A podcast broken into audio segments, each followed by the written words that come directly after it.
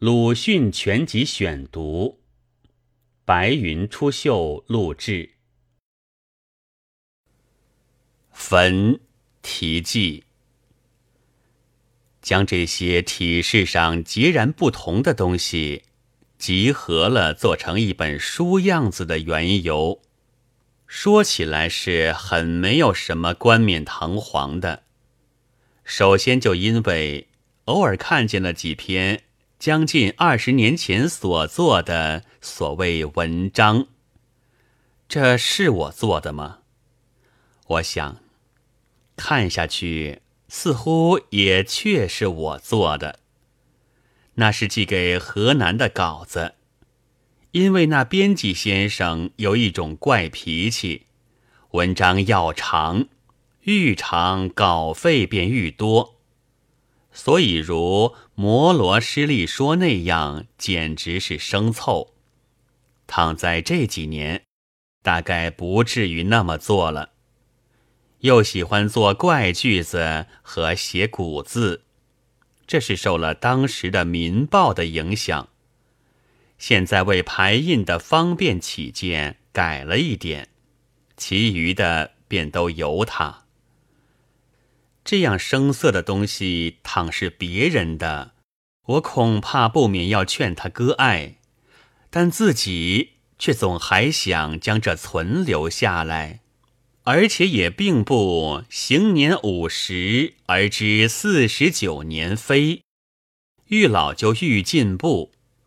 其中所说的几个诗人，至今没有人再提起，也是使我不忍抛弃旧稿的。一个小原因，他们的名先前是怎样的使我激昂啊！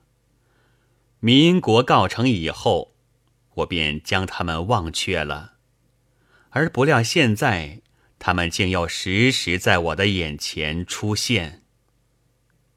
其次，自然因为还有人要看，但尤其是因为。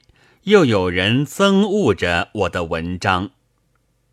说话说到有人憎恶，比起毫无动静来，还是一种幸福。天下不舒服的人们多着，而有些人们却一心一意在造专给自己舒服的世界，这是不能如此便宜的，也给他们放一点可恶的东西在眼前。使他有时小不舒服，知道原来自己的世界也不容易十分美满。苍蝇的飞鸣是不知道人们在憎恶他的，我却明知道。然而只要能飞鸣，就偏要飞鸣。我的可恶有时自己也觉得，即如我的戒酒、吃鱼肝油。以望延长我的生命，倒不尽是为了我的爱人，大大半乃是为了我的敌人。给他们说的体面一点，就是敌人吧。要在他的好世界上多留一些缺陷。君子之徒曰：“你何以不骂杀人不眨眼的军阀呢？”思亦悲切也已，但我是不想上这些诱杀手段的当的。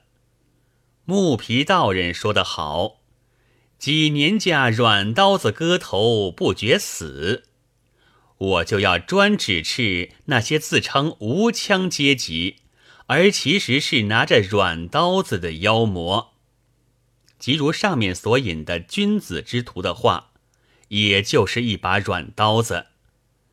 假如遭了比祸了，你以为他就尊你为烈士了吗？不，那时另有一番风凉话。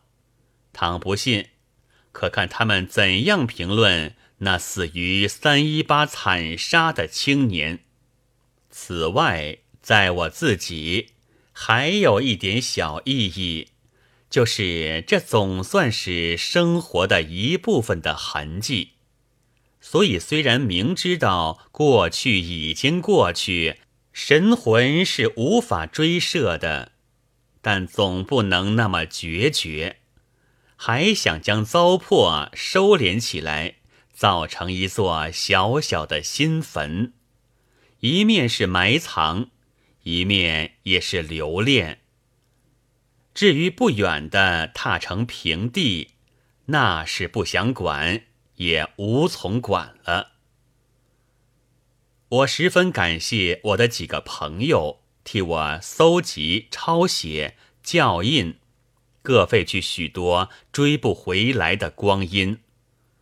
我的报答却只能希望，当这书印定成功时，或者可以博得个人的真心愉快的一笑。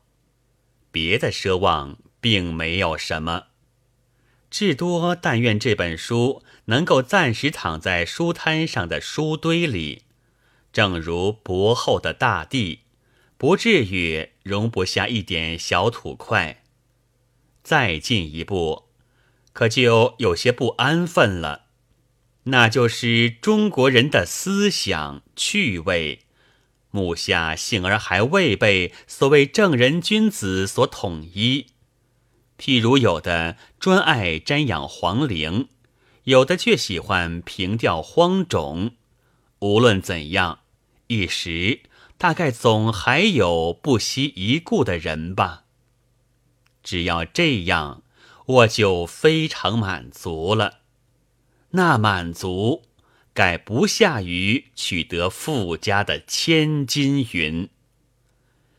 一九二六年十月三十大风之夜，鲁迅寄于厦门。